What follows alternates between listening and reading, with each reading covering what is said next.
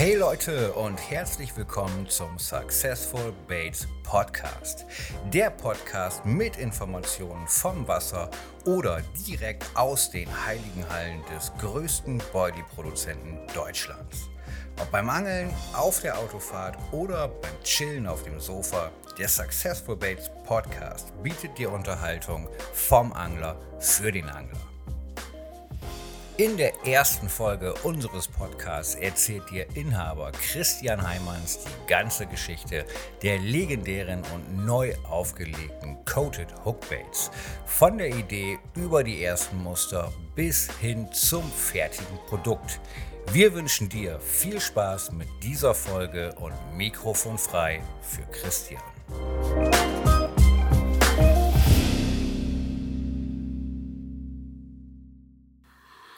Die Idee gekommen. Ja, also ich sag mal, der, der Boilie an sich, den wir sonst immer so hatten und kannten, hat natürlich nicht nur Vorteile. Ne? Der ist hart, ist gekocht. Ähm, er hat ja keine offene Struktur. Und wenn man dann alternativ zum Boilie mal mit einem Frohlig angelt oder mit einem Pellet angelt, da ist der Pellet äh, und der Frohlig schon einfach deutlich besser und aktiver im Wasser, ähm, offener. So, und dann kamen immer wieder Leute, ja, machen wir mal aus dem Frohlig ein Boilie. Mal, mal Frohlig und dann, ich sage, Junge, hast du nicht verstanden. Wir sind wieder beim gleichen Produkt. Du hast einen Boilie und der hat einfach seine Nachteile in der, in der Attraktivität, in der Lockwirkung, in der Offenheit. So und, und, und ich war immer schon auf der Suche nach einer, ja, nach einer Funktion, die zum Beispiel ein Frohlig, ein Pellet, ein ungekochtes Material hat, aber auch die Vorteile von einem Boilie in einem zu vereinen. Ne? Und, und ja, wenn man dann angelt und man ist draußen und, und man beschäftigt sich mit der Sache und, und brennt dafür und es heiß, ja, dann kommen die dollsten Sachen in den Kopf. Ne? Und, und, und ja, auf jeden Fall, der Gedanke war einfach immer da, da etwas zu schaffen, etwas zu machen, dass man mit einem der, mit den Vorteilen von einem Boilie auch so in die Attraktivität von einem ähm, Pellet oder von einem ungekochten Teil kam.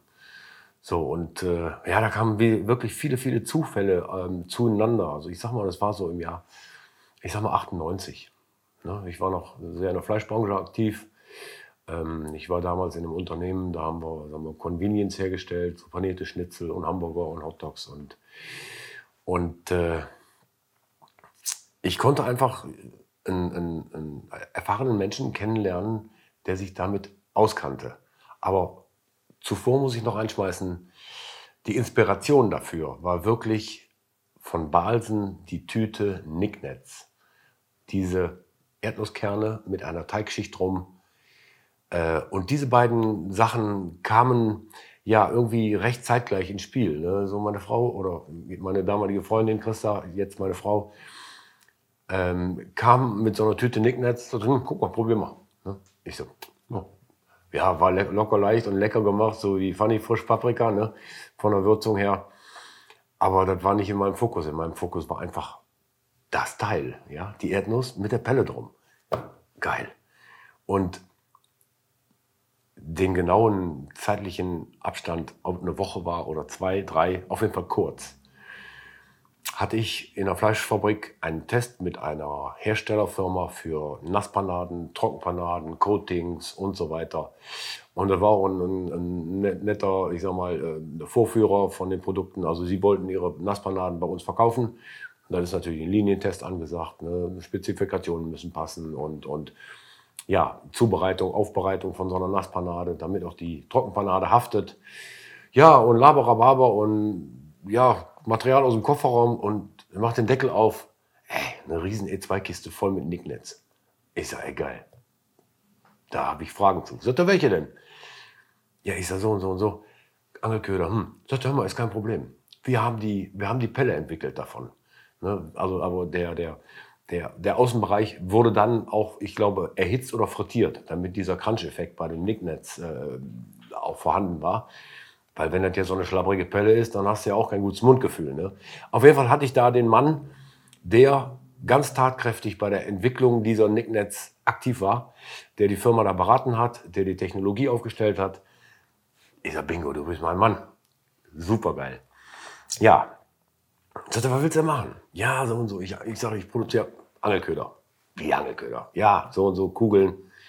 Ich sage, das könnte für mich eine gute Lösung sein. Ich habe außen einen harten Kern, so wie, wie die Erdnuss, und möchte von, von außen noch eine Schicht drum bekommen, die sich löst, die offen ist, die. Das ist doch kein Problem, können wir hin. Ja, ich sag, komm, gib mir mal so eine Tüte. Ich muss mich über, über Wochenende einschließen. Und äh, ja, dann habe ich gemacht und getan. Einmal pur mit dieser Ummantelung. Ähm, und ja, im Nachhinein stellt sich raus, die war eigentlich gar nicht für diesen Zweck äh, ummantelte Hakenköder äh, ausgelegt, weil diese Ummantelung bei den Nicknets wurde nachher noch äh, erhitzt. Ich weiß jetzt nicht, ob frittiert oder nur heiße Luft. Auf jeden Fall, ähm, der Prozess war anders. Das sollte ja bei den ummantelten Hakenködern nicht so sein.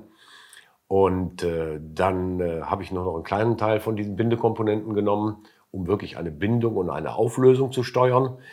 Und der Rest wurde dann ergänzt, ich sage mal auch mit, mit, mit Fischmehlen, mit Fischproteinen. Äh, damals hatte ich noch ganz viele, sagen wir so, Naturattraktoren, Mückenlarven und Tubifex und, und all den ganzen gemahlenen Kram.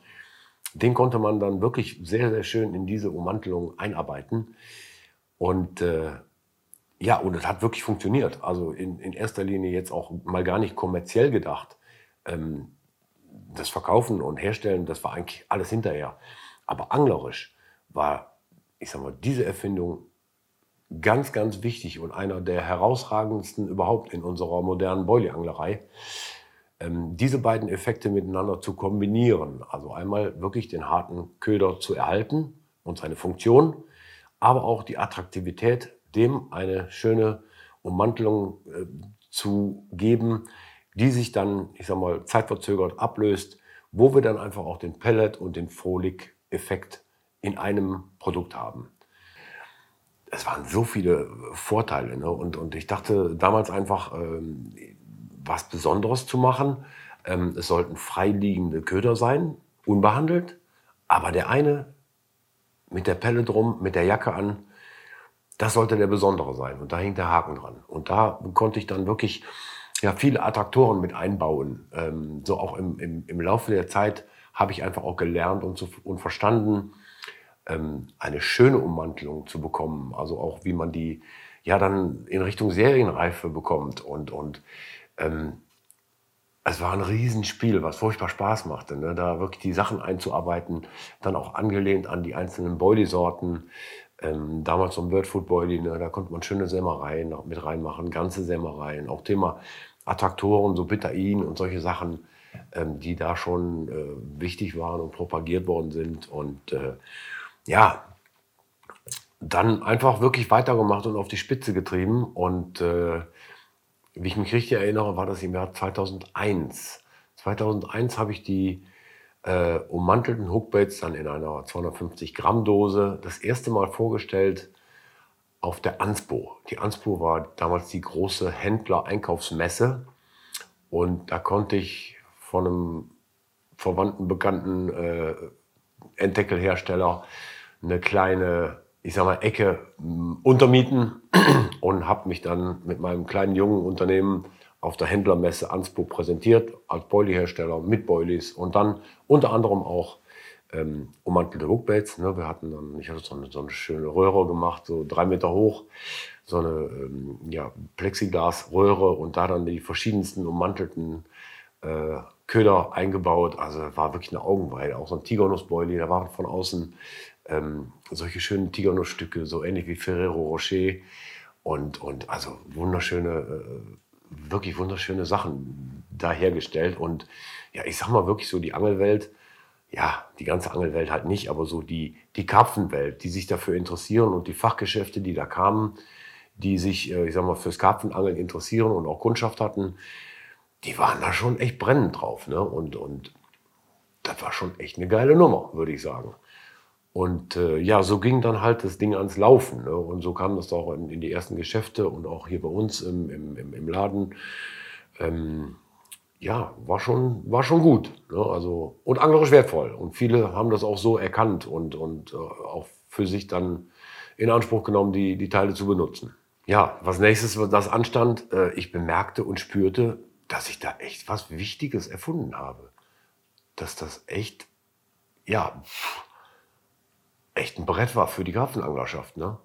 Und so wurde das auch dann im, im, im Jahr dann 2002, 2003 ähm, ja einfach auch draußen anerkannt von den Anglern. Ne? Also ich glaube, jeder hatte so eine Dose nachher in der Tasche.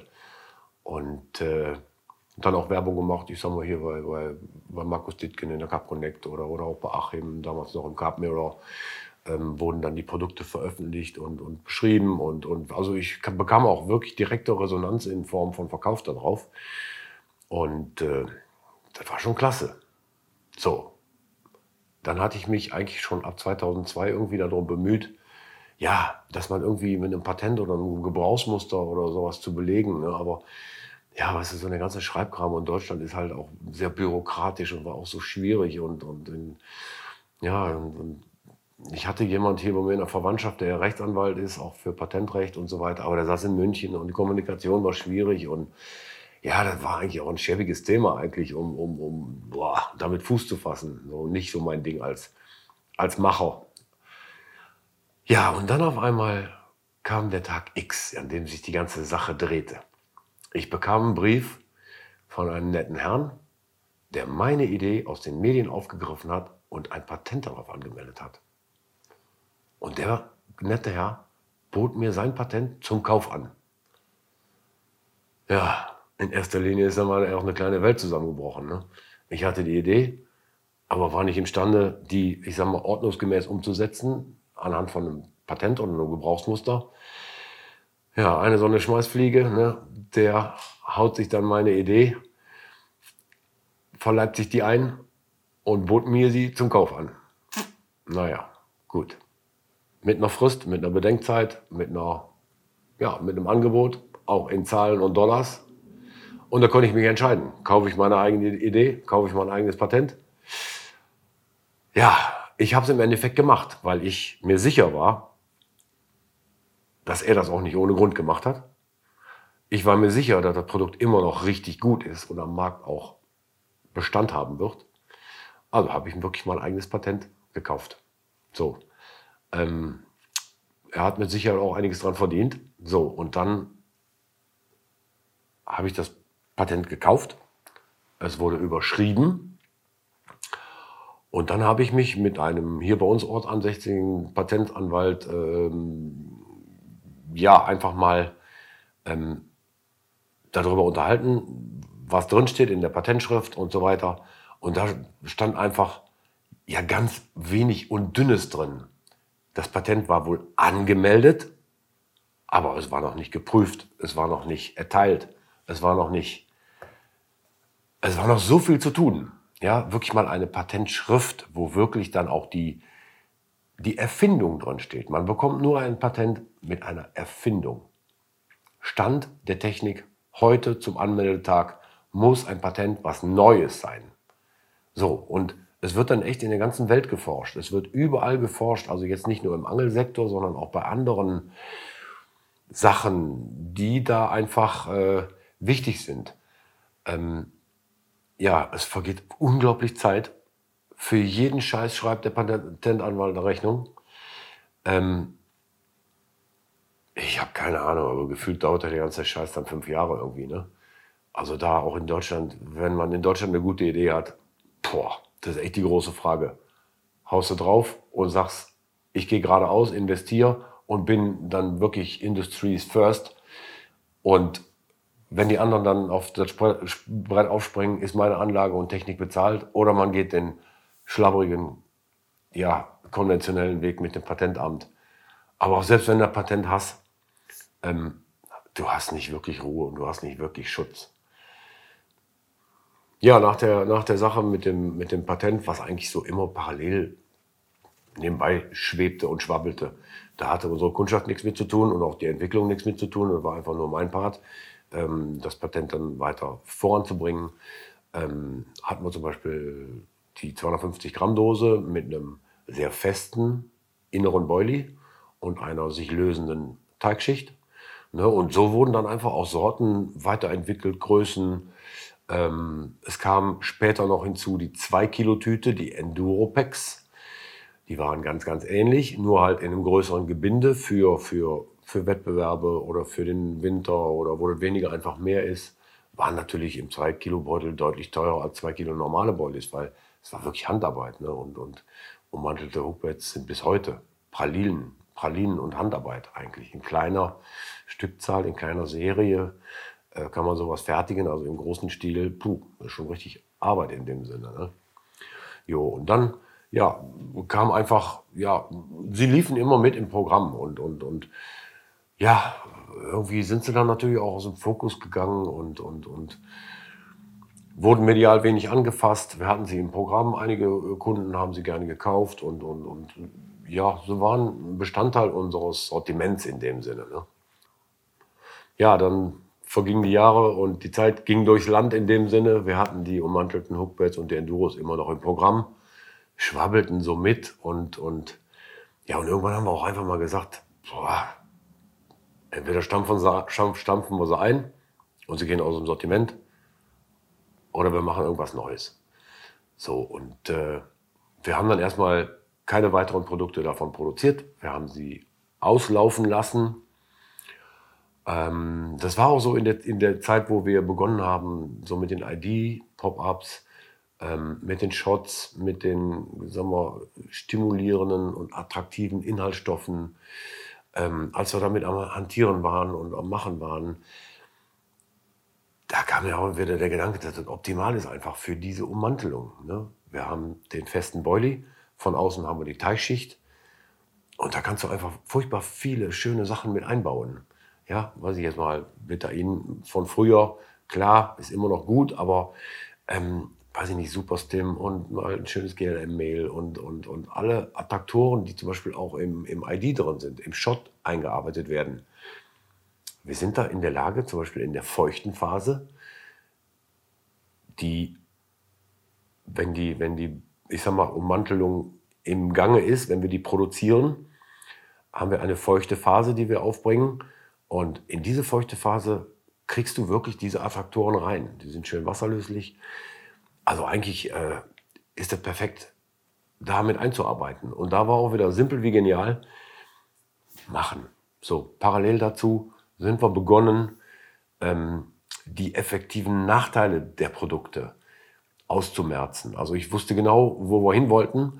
Ich wusste genau, was wir nicht mehr wollten, so wie die, die, die alten Umwandlungen hatten mit fortlaufender Lagerdauer, ähm, ist die Ummantelung gebrochen, gebröselt. Also viele von den Kunden kennen halt noch die, die, die alten oder die alte Generation und, und auch die Nachteile der alten Generation. Und diese wollte ich natürlich, also wenn wir Dinge angehen und, und neu bauen, dann will ich sie auch zu Ende bauen und vollenden in dem Sinne. Also es musste eine, eine flexible, softige, Ummantelung her, die, ja, ich sag mal, kalt, warm, Wind und Wetter, ähm, Lagerzeit übersteht. Und äh, dieses war einfach auch im Fokus bei der Entwicklung, dass man so einen, ja, ich sag mal, etwas softeren Charakter behält, bekommt und auch, sagen wir, dauerhaft in der Dose sollte dieses so sein, dass die, ja, soft bleibt und nicht wirklich abtrocknet und äh, ja, ich möchte sagen, das ist auch gelungen mit den neuen Produkten. Und wir haben auch mal welche von den neuen Produkten dann einfach mal bewusst durchtrocknen lassen. So, also die Ummantelung bricht nicht, sie trocknet einfach nur. Und wenn man dann diese, ich sag mal, getrocknete Kugel dann wieder ins Wasser gibt, ähm, es geht wieder genauso los wie vorher. Also es, es, es löst sich schön auf. Der die Pelle löst sich, die Ummantelung löst sich, die Attraktoren gehen raus. Also selbst bei einem komplett durchgetrockneten, ummantelten Hookbaits der neuen Generation ähm, haben wir immer noch den Effekt und haben wir natürlich auch wirklich Augenmerk äh, darauf gelegt, für die jeweilige Boilie-Sorte auch die Attraktoren mit einzubauen, die zum Beispiel auch wertbestimmend sind in den einzelnen Sorten, die wir haben. Zum Beispiel so ein PFX, ja, unsere Fischbombe, dass da dann auch wirklich die schönen Sachen drin sind, die auch im Body den wertbestimmenden Anteil haben. Ne? Auch so bei einem Muschelinsekt, GLM, klar, gehört GLM-Mehl rein. Ja? Und beim Hollyrone, Rinderleberextrakt, das sind natürlich alles wunderbare Sachen, die wir da wirklich in ungekochter Form in die Ummantelung bringen können.